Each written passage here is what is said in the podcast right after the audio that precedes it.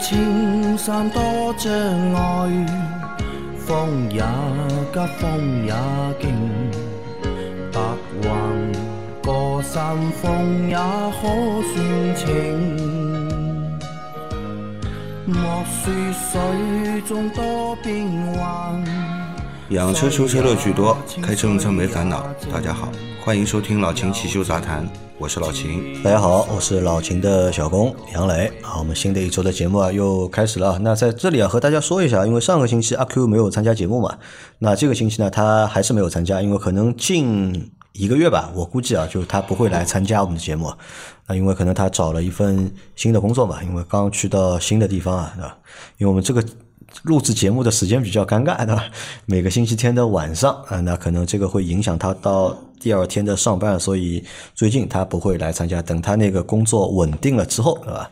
那么他还是会来回到我们节目当中的啊。大家要习惯一下，近两个星期只有我和老秦两个人的节目，因为我已经看到有评论说啊，阿 Q 不在啊，嗯这个节目听上去啊，总觉得缺了点什么啊。没没关系的啊。老秦在就可以了。来，第一个问题是，请教一个关于保险的问题啊。两月初过年时，我的车被人刮碎了前保险杠，报了警也没找到，最后我出的自己的无法找到第三方险，去四 S 店维修费用是两千八百元。今年五月份到交保险的日子啊，买车两年来我是第一次出险。我问理赔员五月交费时会恢复原价吗？他说会。朋友跟我说。保险公司是看最近三年出险情况，我这第一次出险还是继续享受折扣的，请问哪种说法对？谢谢。只出了一次险，对吧？五月份要买保险恢复原价的，但是打折的折扣嗯会变少，哎会变少啊。如果本来是打个六折七折的，现在可能会打个八折八五折，嗯，啊折扣还是有的，嗯啊折扣还是会有啊。如果你一年多次发生事故。那不但是恢复原价，有可能还要上涨啊，就折扣就没了，是吧？然后保费可能还会上涨。对，那关于这个就是保费到底会不会涨，或者涨多少，或者还是不涨，对吧？那这个你最终还是要等到可以给你报价的时候。你看现在已经是两月底了，对吧？那大家听到这期节目的时候，两月的最后一天嘛，对吧？二月二十八号，那到三月份的时候，应该是已经可以给你五月的保险啊报价了，一般都是三个月嘛。对，可以买了，可已经可以就是给你就是续续保了嘛？你可以就是打电话给到保险公司，让他帮你算一个，因为保险公司有系统的嘛，他可以帮你直接算一个就是价格出来，好吧？来，再下一条，三位大师好，听你们节目好久了，每次开车就打开你们的节目，非常好，良心节目。我的车是高尔夫一八款一点四 T，现在过保了，请教下。火花塞和机油如果不在四 S 店更换的话，可以选装什么火花塞和机油？美加壳中选。另外，请看四 S 店换的机油是什么水平？相比较美加壳，我买的是最基础款，基础上加价了大概五百来块钱四升啊！谢谢啊，期盼解答。啊，两个问题啊，一个问题是啊。过保了，对吧？准备不在四 S 店做那个保养了嘛？那如果要换火花塞和那个机油，对吧？该如何选择？火花塞呢，最好换原厂的。火花塞换原厂啊，虽然原厂它不生产火花塞，也是代工的。基本上大众用的不是 NGK 的，就是博士的，嗯，对吧？那么如果你不想买原厂的，那你买同型号的博士或者 NGK 的火花塞也可以，嗯，啊。我如何去判断这个是和我的火花塞是同型号？去看那个火花塞上的参数嘛？火花塞上面有型号的呀，有型号会有参数的，会有参数的啊，对吧？原厂的上面呢可能不标型号，但是。呃，专门卖火花塞的人，他们是有资料的，可以查到的。这个发动机对应的匹配的是什么火花塞，可以查得到的。嗯，当你拿到火花塞的时候，你跟你原来的旧的火花塞比较一下，它的外形、尺寸啊，以及那个电极部分，应该是一模一样的。嗯，应该是一模一样。好的啊，那。机油呢？机油他想在美加壳当中选的话，那选美孚吧，选美孚啊，因为大众现在四 S 店里面用的最高级别的机油就是美孚的，就是美孚机油对啊。然后他才想请教一下，就是他现在这个四 S 店换的那个机油，他加价换的嘛？这个机油是什么水平？嗯，老秦可以给他说一下吧？不知道呀，这个图片呢？呃，你你没有没有看到图片吗？对啊，啊，他有，应该是没图片，没图片就不好说了。没图片就不好说了，对吧？呃稍等一下，我看一下到底有没有图片啊？好的，是没有图片的啊。对，大概就五百块钱四升。啊对，这个加了五百，他啊，对，加了五百，加了五百，应该级别已经很高了。很高了啊。好的啊，那再来下一条，三位老师好，铁粉了，但是一直没有留言过。今年多给你们提供点素材。二零一四款君威 GS 啊，八万多公里，车是老人家在开。年前说机加油提速的时候有点冲，我试了一下，发现是缺缸。在修理店换了二缸的点火线圈后正常了。我现在的问题是，独立的点火线圈是否可以一个一个的更换，不需要四个同时更换？另外，由于缺缸造成四个缸的火花塞头部都有点发白，这个需要更换吗？火花塞才用了一万多公里啊！谢谢解答。嗯，是这样的啊，呃，独立的点火线圈可以一个一个换，可以一个一个换，但是建议是一起换。为什么呢？新的跟旧的，它这个性能上总是有区别的，嗯对吧？会造成就是四个缸工作会不平衡嗯啊。当然你在行驶的时候不一定能感觉得到，对吧？如果能够四个一起换的话最好。为什么呢？一个坏了，其他几个呢，使用寿命呢，基本上也快到期了。啊，到时候你分开换的话呢，就不停的换，嗯，要换四次才能完全解决，对吧？呃，而且它公里数也蛮长了嘛，对的八万多公里了已经。那么建议是四个一起更换建议是四个一起换。啊。好的，那然后关于那个火花塞呢？因为他说由于缺缸嘛，它四个火花塞对吧都有点发白，嗯，那需不需要把火花塞也一起换掉？那发动机失火呢，可能就是因为你失火的时候那一次点火没有成功，对吧？没有成功呢，它那个可燃气体啊没有燃烧，直接排入排气管，可能会对氧传感器这个造成影响。嗯，呃，氧传感器可能会判断为混合气过浓，嗯，会让下一次喷油的时候就少喷一点。嗯，如果你经常失火，长期的会造成就是其他的三个缸里面这个混合气相对来说比较稀，那么可能会造成火花塞头部发白。嗯，那需不需要把四个火花塞也都换掉呢？不用，火花塞拆下来保保养一下，保养一下就可以了。再装回去就好。再装回去只用了一万多公里，火花塞没什么大问啊题。，这个保养是什么？洗一下嘛，对，洗一下，清洁一下。清洁一下，对再装回去就可以了。对，好的啊。再下一条，三位老师过年好！我的车窗突然只能开启主驾驶玻璃了，其他三个都没反应。点动主控开关有啪嗒声，对吧？副控没有声音，请问是哪里出故障了？谢谢。只能从主驾驶那个位置去开窗、关窗。你是不是这个主驾驶？呃，主驾驶主主控开关上面是可以锁其他三个窗嗯的。你把这个锁掉了以后呢，那么其他三个窗的这个做乘的人员啊，嗯呃，无法去这个对窗户进行一个升降的操作的，嗯，好吧？如果是日本车呢，你你驾驶员本人都操作不了，但是美系车啊，驾驶员还是可以操作啊操作是其他三个窗的，啊，你看一下是不是你把那个开关啊给关掉了？嗯关掉了以后呢，那其他三个窗就动不了了。呃，或者是这个我们又理解不对啊。他说他的车窗突然只能开启主驾驶的玻璃，对吧？其他三个开启不了，对吧？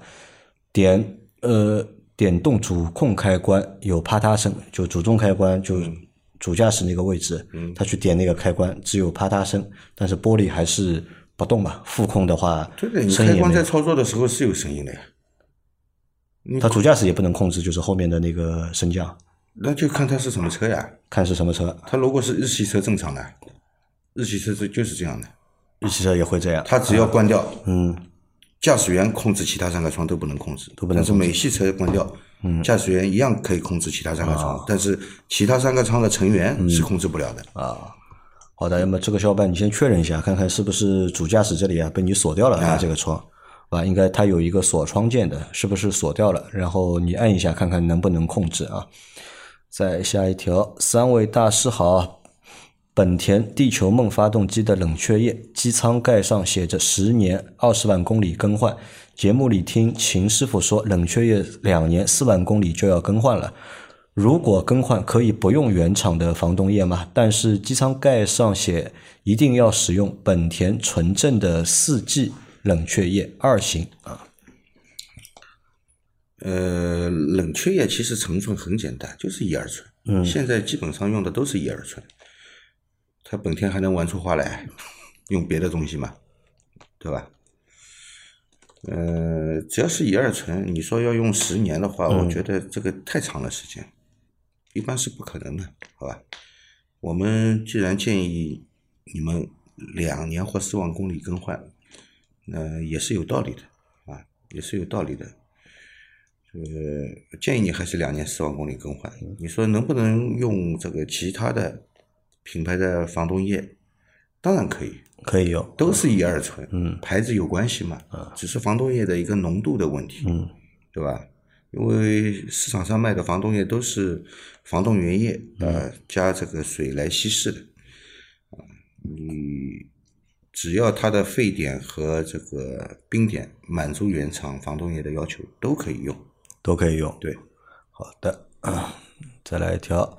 请教三位老师问题啊，二零零七年沃尔沃三点二，里程四十万，刚换下的火花塞约四万公里啊，燃烧情况如何？另用内窥镜看缸内积碳非常严重，建议怎么处理？嗯，零七年的呢到现在已经十五年了，嗯，十五年，四十万公里，嗯，四十万公里刚换下来的火花塞约四万公里，燃烧情况如何？那个图片我看一下。稍等啊，我给你看一下。好，老秦看了图片了，怎么说？现在？呃，燃烧情况不理想啊，不好啊，不理想，嗯，不好，不好。嗯，这属于哪种不好？火花塞头部烧得很黑，而且几个缸，呃，情况还不同啊，几个缸的情况还不同。呃，我我觉得这个积碳肯定是要清理的啊，因为你积碳如果不清理的话呢。它一是会影响燃烧，因为积碳会吸附这个燃油，啊，影响燃烧。第二呢，这个积碳多了以后呢，它是一个恶性循环，啊，它的这个积碳生成的速度会越来越快，嗯，好吧？而且积碳多了以后会造成这个压缩比升高，嗯，对发动机也是有害的，啊，会出现这个爆震的现象，也就是早燃，嗯，对吧？所以这个积碳如果严重的话，必须做缸内积碳清洗啊，必须做缸内积碳清洗。然后我建议你再洗一下喷油嘴吧。就除了缸内积碳那个清洗要做，对吧？还要做喷油嘴的清洗。对，好的啊，那做这两件事情，火花塞要换掉吧？应该要换掉。火花塞肯定要换，这个火花塞没用了，要换。火花塞换掉，对吧？然后缸内积碳的清洗要做，对，并且要做喷油嘴的清洗，对。三件事情，嗯，好的，啊，再下一条，三位大仙好，直接上问题啊，一点四款明锐一点六 L 手动挡十四万公里了，有师傅说手动挡十五万要换离合器三件套，请问怎么确定是否需要换离合器？一般到多少公里要换离合器？要换离合器哪些配件？啊，要换一起换三件套吗？谢谢解答。嗯。那么关于这个手动挡的离合器，一般我们更换的话都是三件套同时更换，都是三件套同时。换、因为你不同时更换，你留一个分离轴承不换，嗯，那换换换了这个压板片子以后，嗯，过了没多久，分离轴承又坏，嗯，你不是还得抬一次变速箱吗？你抬变速箱的人工都比你这个分离轴承贵。啊，这个三件套哪三件套？离分离轴承、呃，离合器片、离合器压板以及分离轴承是这三个东西。三件套，对。啊，如果要换的话，都是换这个。那么你说是不是十几万公里使用寿命？那么大多数情况下都是十多万公里。嗯。啊，出现离合器的故障，那么一般都是这样，但是不绝对。看你怎么开的，也有人两万公里就把换的，就就把变速器这个离合器干坏掉的，嗯，对吧？那你如果老驾驶员控制的比较好，对吧？那么离合器的寿命也可以很长。我之前那辆手动挡的切诺基，我开了五十万公里了，没换过四十几万公里，将近五十万公里了，没换过。啊。那自己有办法去判断吧？除了看公里数之外，对吧？自己有没有办法去判断不要去看公里数，啊？不要看公里，就自己判断就自己判断啊。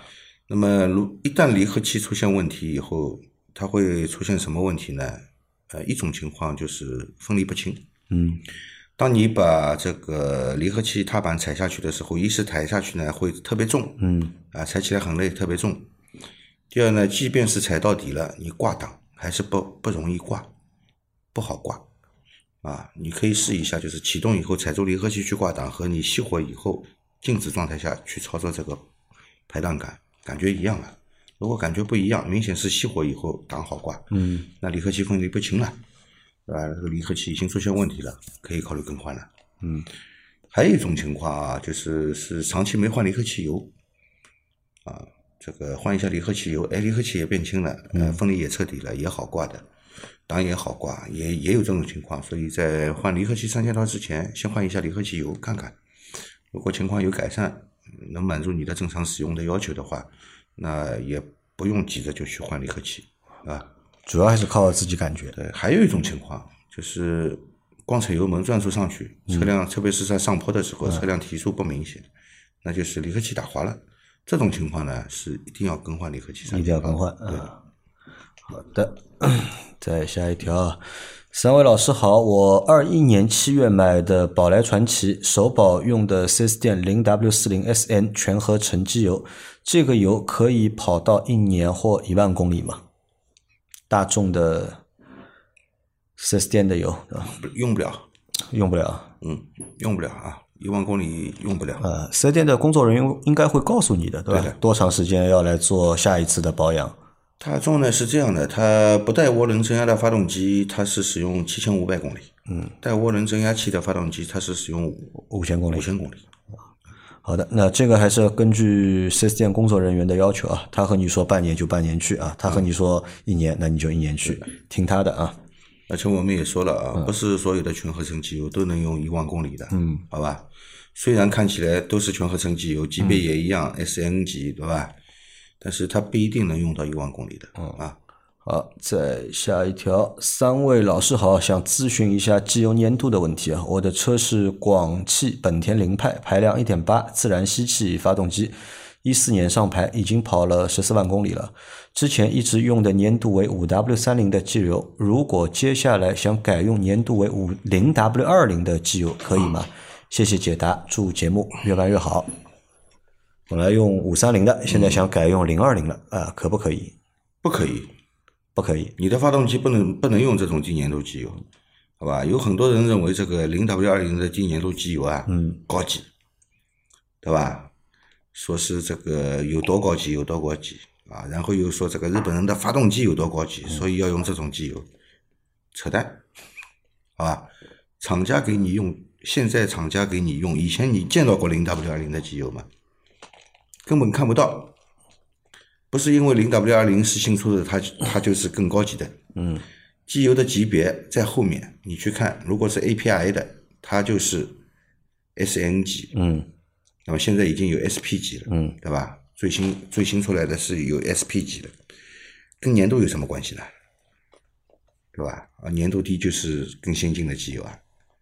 那用零 W 幺六嘛，日本本土还有零 W 幺六的，你用不用？对吧？那反过来呢？如果本来用的是零二零的，现在想改成五三零的嗯，或者五四零的，我觉得没问题。这个没有问题。因为有很多零 W 二零的机油，它是满足这个低灰分的这样一个条件的，对吧？并不是说这个要求用低灰分机油的发动机就只能用零 W 二零，不管你是什么粘度级别，只要是低灰分机油都能使用。都能使用。都能使用啊。然后这个粘度级别高，其实它建立的油膜更厚，在高温的条件下，它那个机油建立油膜的能力更强，表现更好，其实对发动机的保护更好。唯一带来的问题就是可能造成，我说的是可能啊，不是绝对啊，可能造成发动机在工作的时候阻力增大，呃，会影响到一些油耗。油耗会提升。啊，油耗可能会提升那么一点点，比方说一百公里差个零点三升到零点五五升六升这样，对吧？是，你说要差个一点几升两升是不可能的啊，不可能的，好吧？也就差个零点几升吧。那你衡量一下，一个是对你的发动机保护更好，一个是这个会略微的增加一点，每百公里油耗差个零点几升，你自己去权衡利弊吧，好吧？好，再来一条，最后一条，三位大师好啊！一九款名图一点八，车快三年，日常驾驶几乎都是短距离行驶啊，单程四公里啊，自动启停，大多数时间都是关掉，偶尔忘记关了，踩刹车熄火后松刹车启动也没啥问题。昨天开车忘记了一次。在红绿灯路口踩着刹车熄火了，才发现松刹车不点火，仪表盘也没有提示故障码，就是不点火。然后按点火键提示进 N 档或 P 档再发动，然后推了个 N 档，点火成功，没有任何报错。然后赶紧把启停关掉。回家后还是不放心，然后提前把启停又打开试了一下，踩刹车还是熄火，然后松刹车依然不启动。今天早上点火时，平时都是一按点火秒启动，今天打开咔咔两秒，有启动机的声音，也是猜测啊，不知道是启动机的声音还是喷油泵的声音。然后也是一下点火成功，没有任何异常。上班途中全程没有没用启停，不知道是不是电瓶问题啊？我的是 N M A G M 电瓶。是在机舱内，AGM 怕高温，不适合安置在机舱内啊。部分欧美车会选择放在后备箱，其他车不管什么电瓶都是放在机舱里啊。想问问这种情况该检查哪里？还没过保，这种情况该不该去四 S 店检查？目前用没什么问题，怕哪天给扔路上了误事。另外问一个问题，如果是电瓶问题，AGM 电瓶我不用启停。到底能不能够换普通电瓶？问了朋友同款车，他换电瓶，师傅跟他说带启停的启动机是大功率的，普通电瓶放电能力差点，换上去即使不用启停电瓶也会不耐用。换的瓦尔塔 AM 级对吧？一千一百块，普通四百块。想提前规避掉风险啊，望解答，在线等，祝节目长红啊！关于一个 AGM 电瓶和自动启停的问题，他遇到的问题是什么？就是我们有时候 AGM 电那个失效啊，索性就直接就失效了，对吧？哎，他就不让你用了啊，对吧？但他这个呢，就是你深踩刹车，对吧？发动机是熄掉了，但是你再松刹车呢，它不帮你启动了，对吧？一定要再重新就是点火启动，嗯。这个是和到底是启停功能出问题了，还是电瓶出问题？有可能是启停功能出问题，有可能有可能是电瓶出问题，都有可能，这两个都有可能，都有可能，这两个都有可能，好吧？嗯，你还没过保，那就去四 S 店检查一下，嗯，先测量一下你的这个电瓶的一个电压，呃，测量一下你电瓶的一个这个电瓶，他们是可以测的嘛，嗯，对吧？四 S 店有这样的表仪表的，可以测的，可以测你这个电瓶的性能的。如果是性能太低了造成的，那那那应该就没其他什么问题。嗯，那换一块电池也就可以了。啊，先测一下电池，看看电池是不是好的，对吧？如果是电池的电压或者电池本身问题造成的，换电池。嗯，万一测出来电池是正常的呢？那就是启停装置有问题，那就是启停功能有问题了啊啊！那那该维修的维修嘛，对吧？你还在保修期嘛啊！所以啊，你这个还是要先去那个四 S 店，嗯也不要急着盲目自己去换电瓶。对的，好吧？那是这是他的第一个问题啊。但关于他的第二个问题啊，他想问嘛，对吧？如果他想放弃这个自动启停功能，他换一个普通的电瓶上去，到底行不行？可以，可以啊。为什么不可以呢？嗯，那他说啊，就是为什么要用 A？AGM 电瓶，嗯，AGM 电瓶它能够就是应对频繁的启动，嗯，而且它的那个充电的速度也快，嗯，放电的效能相对来说要比普通电池，嗯，也要大，对吧？那么来应对这个你频繁启停这样一个工况，那如果你已经取消了这个这个启停功能，嗯不用了，那就像正常的。不带启停功能的车辆一样的，那何必要用 AGM 电瓶呢？呃，他说他朋友同款车对吧？嗯换电瓶的师傅跟他说啊，对吧？带启停的启动机是大功率的，普通电瓶放电能力差一点，换上去即使不用启停电瓶也会不耐用，对吧？什么叫大功率啊？这个胡说八道，是加强型，嗯，不是大功率。为什么是加强型呢？因为它频繁工作嘛，容易坏嘛，所以搞了一个加强型的。对你不要坏，坏的话换起来死贵。啊，并不是它功率大啊，是它耐用程度会好一点。啊，这个是没有关联的。没关联，没关联，好吧？好的啊，那我们今天的这期节目啊，就先到这里啊。大家有任何关于养车、用车、修车的问题，可以留言在我们节目最新一期的下方，我们会在下周的节目里面一一给大家解答。我们明天再见，拜拜。拜拜。